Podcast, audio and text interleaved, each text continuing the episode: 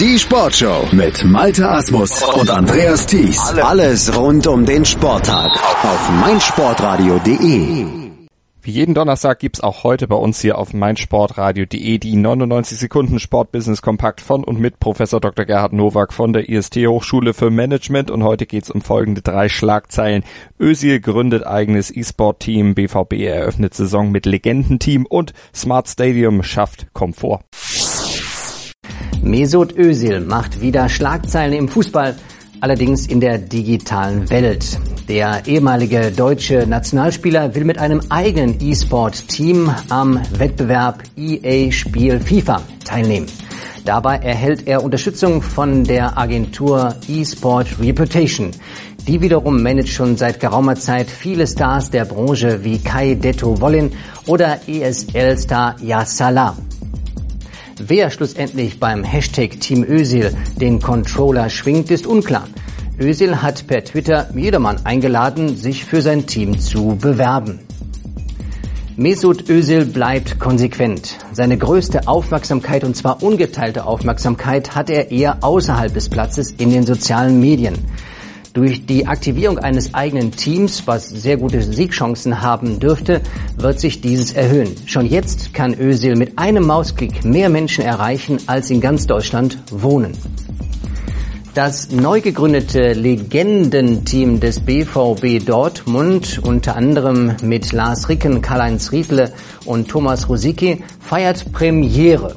Gegner bei dem Debüt ist das Liverpool FC Legend Team. Sport 1 überträgt diese Begegnung am kommenden Samstag im Free TV live. Gleichzeitig präsentiert sich der gesamte Profikader und der neue Cheftrainer Lucien Favre dem Dortmunder Publikum. Für eine Marke gilt der Merksatz keine Zukunft ohne Herkunft und jede Marke braucht Markenpersönlichkeiten. Bei dieser Aktion kommt alles zusammen. Wunderbar. Denn auch Sie können davon profitieren und es auf Ihren Verein übertragen. Also nicht eine Saisoneröffnung mit irgendwie einem Testspiel gegen wen auch immer, sondern Sie präsentieren sich selbst. Und damit gibt es einen Ansporn für die, die Stars von morgen sein wollen und eine Wertschätzung der Stars, die eben schon welche waren für den Verein. Was wünschen sich Fans von einer Stadion-App?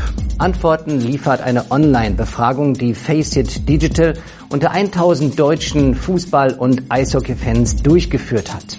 Insbesondere Funktionen, die den Komfort im und um das Stadion erhöhen, werden als relevant eingestuft. Gamification und Social Media Apps gelten dagegen als weitgehend verzichtbar.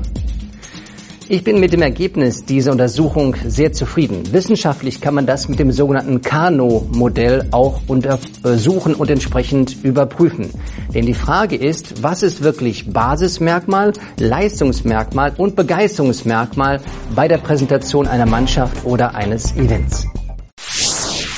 Das waren sie wieder, die 99 Sekunden Sportbusiness Kompakt von und mit Professor Dr. Gerhard Nowak von der IST Hochschule für Management. Mehr davon immer donnerstags bei uns hier als Podcast zum Download auf meinsportradio.de in unserem iTunes Channel oder mit unserer App für iOS und Android.